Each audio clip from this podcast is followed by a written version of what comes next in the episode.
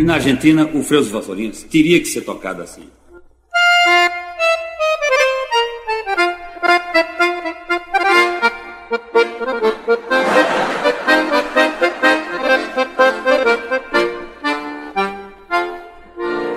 Essa execução da música Vassourinhas em ritmo de tango foi uma brincadeira que Sivuca fez em 1977. Ele estava gravando o disco ao vivo com Rosinha Valença.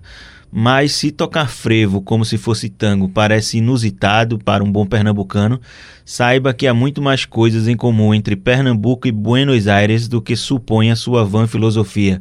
Desculpe aí, Shakespeare. A Argentina, há alguns anos, é o maior comprador de produtos fabricados na terra dos altos coqueiros. Mas a crise política e econômica dos hermanos ameaça não só inviabilizar o país, mas também pode atravessar o frevo da nossa economia.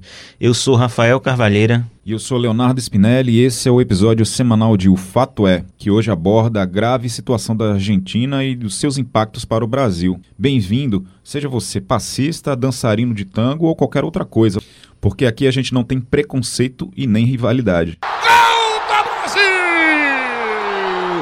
Quer dizer, um pouco de rivalidade não faz mal a ninguém. Né, Maradona? Brincadeiras à parte, a situação na Argentina é gravíssima, com repercussão direta aqui no Brasil, que também vive sua própria crise e não pode se dar ao luxo de torcer contra um cliente tão importante.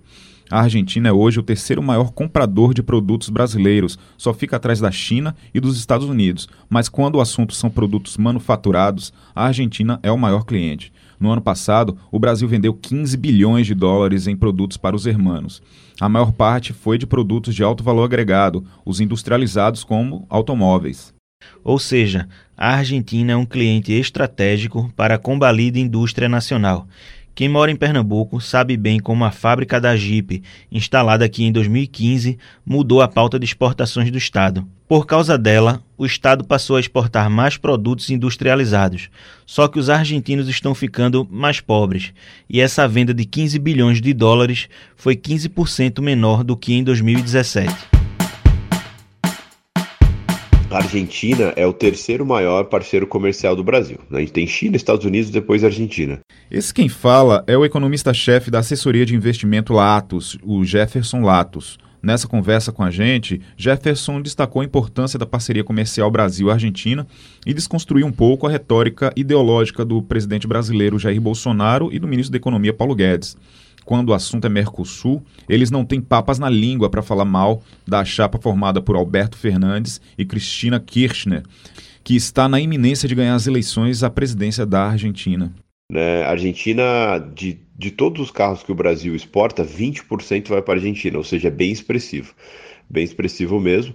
Tanto é que a, essa exportação para a Argentina, é, desde a era Macri, tudo isso, e a economia da Argentina foi decaindo, é, isso foi prejudicando bastante o Brasil. Tanto é que para 2019 a expectativa é exportar para a Argentina cerca de 240 mil carros a menos do que a gente exporta normalmente.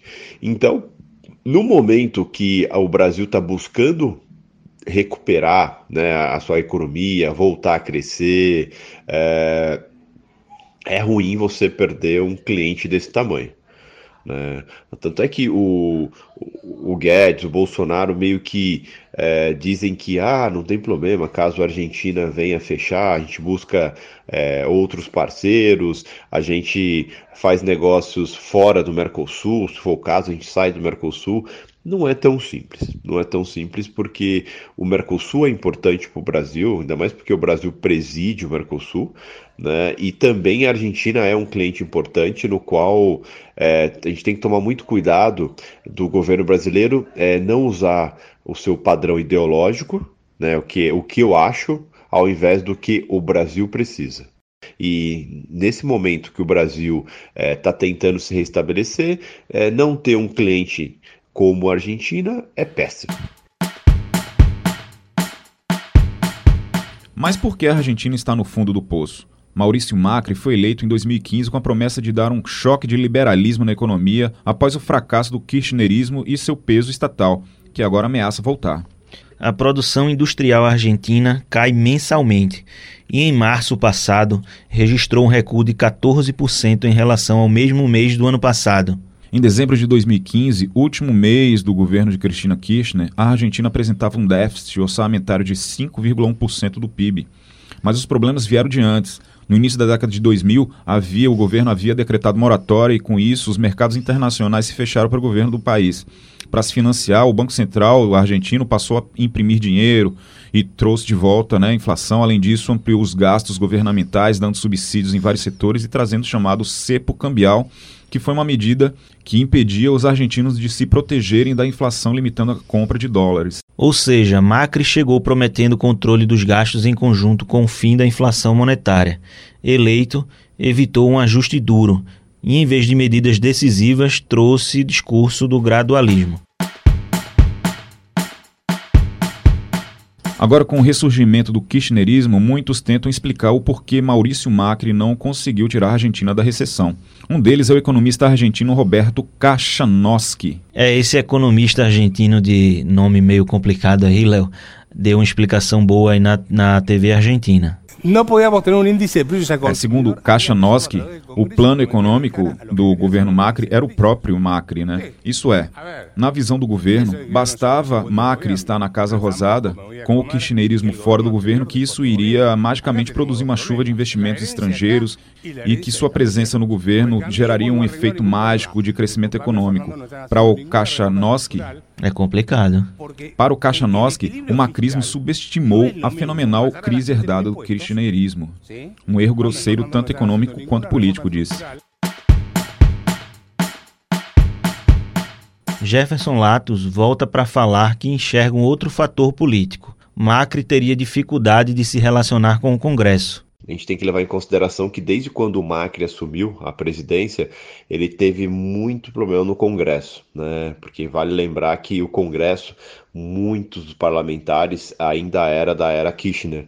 Então isso acaba acabou dificultando bastante para ele é, conseguir de fato tomar medidas é, que desalavancassem a Argentina, que desse um rumo melhor para a economia. Né? Todas as medidas que o Macri tom tomou, de certa forma, é, ele acabou se preocupando um pouco mais com medidas é, para deixar o povo argentino um tanto quanto satisfeito com o governo dele e não se preocupou diretamente em tomar medidas um pouco impopulares no qual é, estimulasse a economia e tirasse a Argentina é, da, da, crise que foi criada em toda a era Kirchner. Né? Então, é, ele tentou tomar medidas mais populares do que as impopulares, que no caso é o que a Argentina precisava. Então, isso fez com que a, o povo buscasse novamente aí talvez uma alternativa e essa alternativa no caso aí é o Fernandes com a Kirchner. É, é a melhor saída? Acreditamos que não. Né? Tanto é que os mercados vêm mostrando isso. A gente vê o índice Merval se desvalorizando cada vez mais, a gente vê aí a moeda, né, o peso é, se desvalorizando bastante frente ao dólar aí. Tudo isso reflexo de é, um, um governo Macri que infelizmente não conseguiu cumprir né, todas as suas propostas de campanha e também se perdeu no, no meio do caminho e também aí com expectativas ruins é, da esquerda voltar ao poder, né, no caso aí a, a, com a Kirchner como vice como vice da chapa e preocupa bastante qual rumo vai, né? O que se diz é que ele tomou algumas só medidas impopulares, como por exemplo ele tirou subsídio da, da, da, da energia elétrica, né? Isso desagradou boa parte da população, né? Quais seriam essas medidas que ele deveria ter tomado e não tomou? Quando a gente pensa na economia argentina, ela lembra muito a economia brasileira também em alguns aspectos de necessidade para que a economia volte a crescer. A primeira delas é a equalização de, de custos, né? Você começar é, de diminuir o tamanho é, do custo que tem toda a economia, no caso aí é, previdência, é, funcionalismo público. Então, o que faltou, uma das medidas bem importantes é, na Argentina também era uma reforma previdenciária, que era muito importante para eles, uma reforma tributária, assim como aqui para o Brasil, e também uma revisão sobre cargos públicos. Né? Na era Kirchner, é, a Argentina virou um cabide muito grande de empregos, no qual o Macri deveria ter feito um, um, uma limpeza, né? um, uma reestruturação disso. Né? Então, o problema da Argentina, um dos problemas, como a maioria dos países, ela tem uma massa é uma massa que depende muito do governo e isso consome todos os recursos do governo. Então, isso complica bastante todo o processo. E a longo prazo, isso vai matando o país, com risco de não conseguir arcar com as suas as próprias contas públicas e, consequentemente, começar a dar calote, que é o que é a grande preocupação momentânea, né? Tanto é que é, o risco de a Argentina não pagar suas dívidas subiu de 25% para 75%. Né? E quando a gente pensa em dívidas, a gente está falando aí pagar o FMI, é, pagar os títulos que ela emitiu, né? Título de dívida que emite. Então, tudo isso é um risco preocupante. É, essas questões das reformas, a reforma da Previdência, a reforma tributária, enfim, são coisas, são reformas que são de longo prazo, né, de, de efeito de longo prazo e, e mesmo que ele tivesse conseguido, talvez a, eh, não, a gente não teria tido ainda uma resposta aí na economia. Faltou um, alguma medida assim de curto prazo na, na, na política econômica dele? Medidas de curto prazo né, não têm efeito a longo prazo, que é o que a Argentina precisava. Então, é, o Macri ele acabou tentando tomar algumas medidas de curto prazo que acabaram é, sendo um tiro pela culatra, né? Um exemplo, ele algumas algumas coisas que a Cristina Kirchner, o governo Kirchner tinha dado de isenções, seja para transporte público, para saúde, para algumas coisas, para energia, e aí no caso o Macri foi lá e tirou essas isenções. E no caso porque ele acreditava que isso traria mais dinheiro para o governo, consequentemente para a economia, até mesmo para que ele co conseguisse colocar é, o projeto da campanha dele, da vida dele, que no caso é o que eles chamavam de pobreza zero. Né? O, o X é que a pobreza aumentou, né, o fato de ele ter tirado subsídios atrapalhou a indústria argentina, atrapalhou até mesmo é, novas empresas irem para a Argentina. É, ele, ele, ele meio que tentou abrir economia, é, mudar laços cambiais para justamente atrair novos investidores. E isso acabou trazendo mais especuladores do que investimento que vem e fica no país. No campo político, o professor Matheus Oliveira, da Universidade de Ribeirão Preto, lá em São Paulo, doutor em relações internacionais e especialista em Argentina, ele enxerga que a possível volta do kirchnerismo à Argentina põe por terra a ideia de que há uma onda de direita aqui na América Latina, com repercussões futuras, inclusive aqui no Brasil. Veja bem, é, nos últimos dois, três anos tem se falado muito na existência de uma onda de direita que estaria atravessando a América Latina, num movimento que seria uma espécie de ressaca da década passada, né, que foi um período no qual diferentes versões das esquerdas chegaram ao poder nos países da região.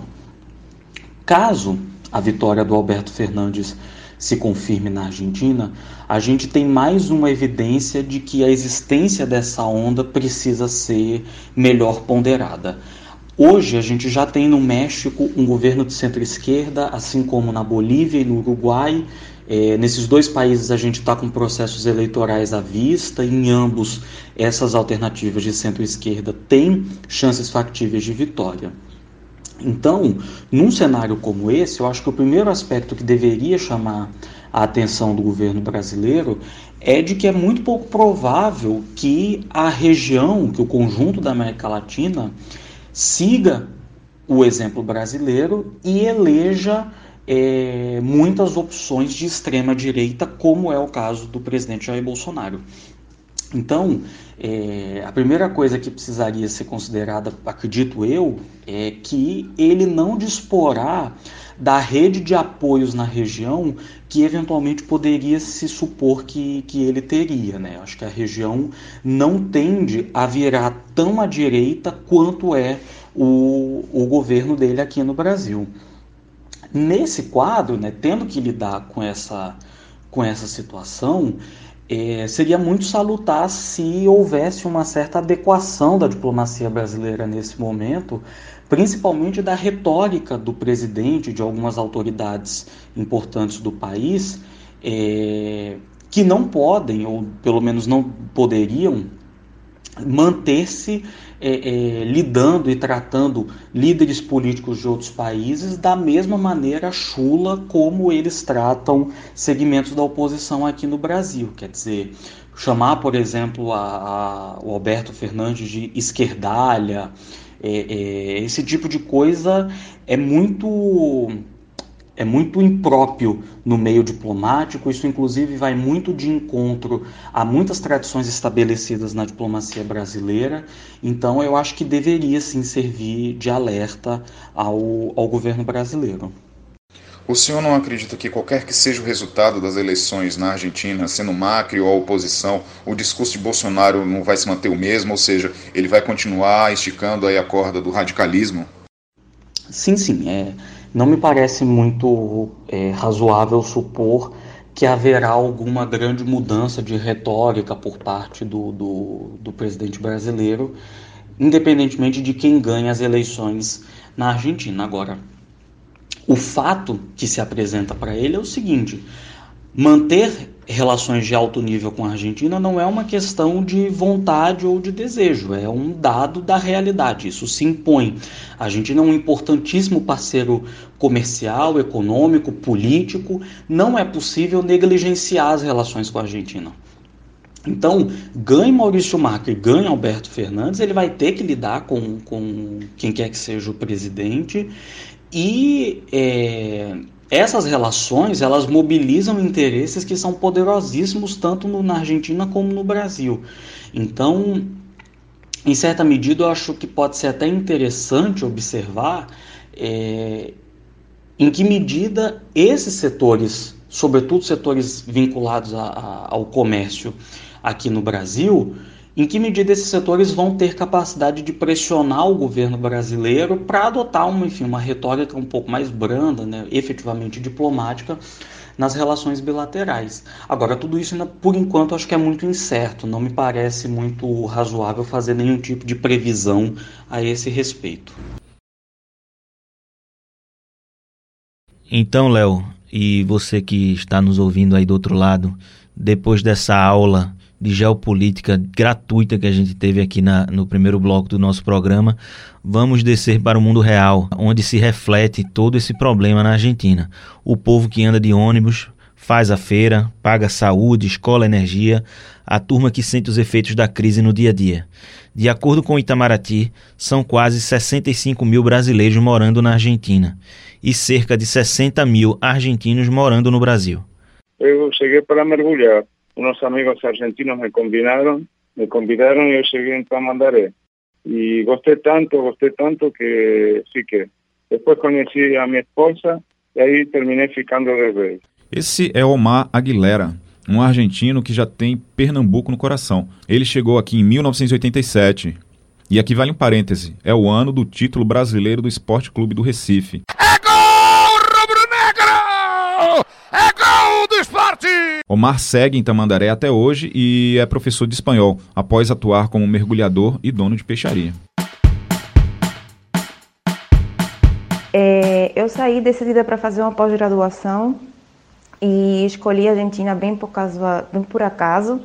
É, uma prima minha me convidou para vir morar aqui com ela, passar uma temporada enquanto eu fazia a pós-graduação, né?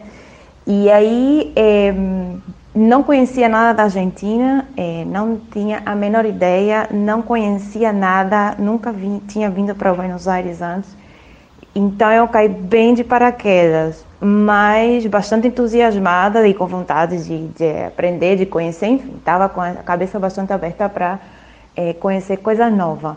Cheguei aqui em 2012 e desde então um montão de coisa aconteceu, né? Na verdade, é, e consegui um trabalho legal depois de seis meses, assim, por super, é, não posso dizer assim, sorte entre aspas, porque é, não foi tão difícil, porque tinha bastante proposta de trabalho para brasileiros aqui, mas por perdi o trabalho porque a empresa fechou e depois eu passei por uma grande temporada, tipo, quase um ano sem trabalho, né? Porque foi justamente na época da eleição é, que estava saindo a saída de Cristina para Macri, né? Então foi bastante complicado e o mercado estava bastante tenso com relação às eleições. Mas ainda bem consegui trabalhar de novo e agora estou trabalhando aqui. E eu decidi ficar porque, né? O coração foi mais forte e então eu estou aqui é, praticamente casada com um argentino já vai fazer mais ou menos é, quase cinco anos então a vida aqui é, foi decidir ficar e aqui estou.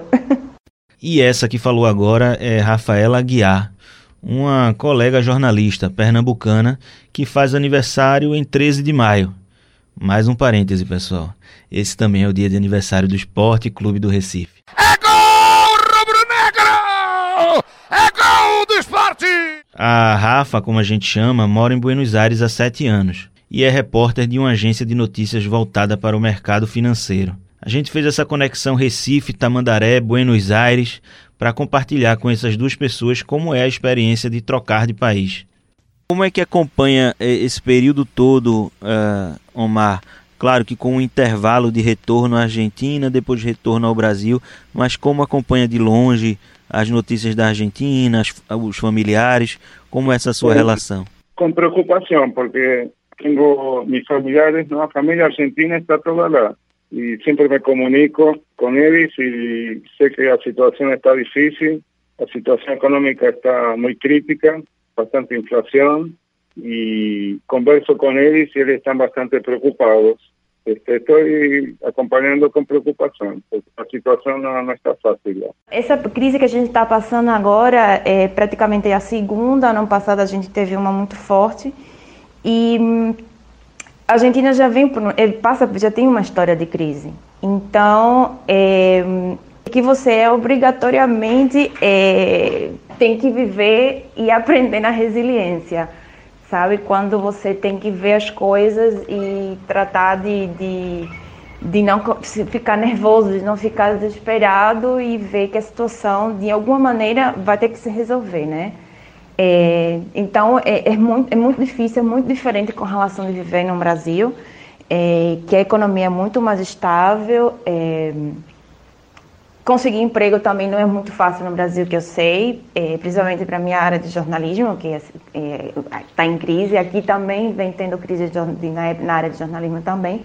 Mas, em geral, é, é, muito diferente viver no Brasil e viver aqui na Argentina por causa disso. Por exemplo, quando eu estava desempregada, eu tive que fazer trabalhos freelancers.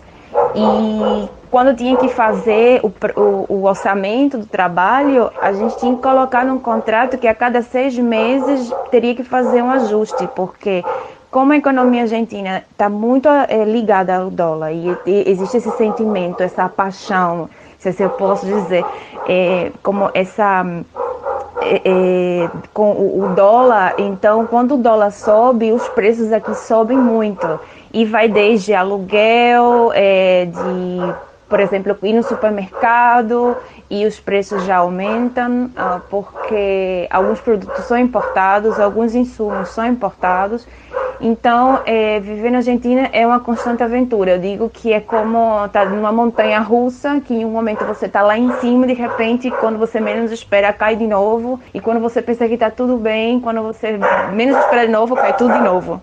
Bueno, siempre uno tiene una esperanza, ¿no? Que mejore la situación. Yo creo que también se debe un poco a la situación política, esa inestabilidad, pero también ya, existió una crisis y con esa situación política se agravó. Yo espero que con, cuando se definan las elecciones y ya tenga un gobierno, eh, la situación política fique más tranquila y la economía también acompanhe essa tranquilidade. Apesar de todo o problema da crise econômica, a gente consegue, de alguma maneira, ter uma qualidade de vida aqui. Por exemplo, é, eu, é, como quando eu estava aqui é, nos, primeiros, nos primeiros anos, que eu, eu saía de noite e voltava sozinha de ônibus sem nenhum problema. Não tinha essa sensação de que alguma coisa pode acontecer, eu tenho que estar alerta todo o tempo. É, é a, capital em si, não falo do, da região metropolitana, mas a capital em si dá uma sensação de mais segurança a, a, comparando com Recife, que todas as vezes que eu vou de férias, é, é, sempre tenho que passar aquela lista de cuidados para o meu marido, dizendo: cuidado com isso, cuidado com isso. É, não anda sozinho de tal hora até tal hora por essa rua, não. Cuidado, é, guarda o celular, sabe? Então, essa sensação de insegurança que eu sentia no Recife, hoje aqui eu não sinto. Então, é, tem esse lado é, mais é, neurótico recifense, se podemos classificar dessa maneira. Além disso, é, uma coisa que eu também, é, que também me fascina muito aqui é, do, do portenho né, na Argentina é a cultura. A valorização da cultura, é, o teatro, as artes, a leitura. Então, existem muitas atividades para fazer aqui na capital. Então, é, é, é dá aquela sensação de que você consegue aproveitar e desfrutar da, da cidade completa. E, e isso é, é um dos motivos que, que eu considero e coloco na balança com relação a isso, né? Então, quando o argentino pergunta para mim se um dia eu quero voltar para o Brasil, eu respondo: hoje não, talvez algum dia mais lá na frente. Omar, se eu pudesse perguntar se o senhor pudesse levar alguma coisa do Brasil para lá, para a Argentina, o que seria exatamente isso? Uma característica que eu, desde que cheguei aqui, noto hospitalidade do brasileiro. Já quando eu cheguei, eh, essa, essa, para mim é uma qualidade, uma pessoa muito hospitaleira, uno se sente muito bem. Nos anos que eu moro aqui, sempre me senti muito bem com essa hospitalidade y levaria essa característica ¿no? do brasileiro que acolhe as pessoas, pelo menos em, na experiência que eu tenho. E você, Rafa, o que traria da Argentina para o Brasil, se pudesse? Levar daqui para da Argentina para o Brasil, eu levaria algumas coisas na, na mochila. Primeiro, a resiliência, é, a paixão que o argentino tem de fazer as coisas que gosta, e que luta pra, por ela e para poder sair adiante, é, de se arriscar, de não ter medo, de apostar em algo e fazer. Por exemplo, é, o empreendedorismo aqui me ajudou muito com isso, principalmente na minha adaptação profissional, é, coisa que eu não, não tinha despertado antes no Brasil e hoje tenho, que é o meu espírito empreendedor, e aqui me ajudou a, a a desbravar e a fortalecer isso. É, história, passado, memória e que sempre ajuda a gente a poder é, pensar no futuro, né, que é muito importante também. É, eu acho que a gente tem muita coisa mais em comum do que diferente, apesar do idioma, sabe? E, e isso faz com que os dois países sejam complementares, ou seja, que se complementem e que possam conviver é, amistosamente. Né? Espero que daqui para frente as questões políticas e econômicas melhorem um pouquinho para poder a gente ter uma condição de vida mais tranquila e alegre. Concordo totalmente com a Rafaela. Brasil e Argentina são dois irmãos, dois hermanos e um com certeza depende do outro. O sucesso de um é o sucesso do outro e a gente tem que torcer para a Argentina menos no futebol. É isso mesmo, Léo, porque mil gols só o Pelé não é o que canta no estádio. Então, com outro clichê, Mi Buenos Aires querido, de Carlos Gardel, que vocês estão escutando aí ao fundo, encerramos mais um episódio de O Fato É, que vai ao ar todas as quintas-feiras à noite. Então, se você entrar por lá por volta das 18 e não encontrar o programa, entra 20 minutos depois que com certeza estará por lá mais um episódio. Então, dúvidas, críticas, sugestões para o e-mail o fato é jc.com.br sem acento agudo. E se quiser mandar dinheiro para para minha conta bancária, não, isso aí deixa deixa para lá. Esse episódio teve a edição de som de Isaac Moura. Até a semana que vem, galera. Tchau.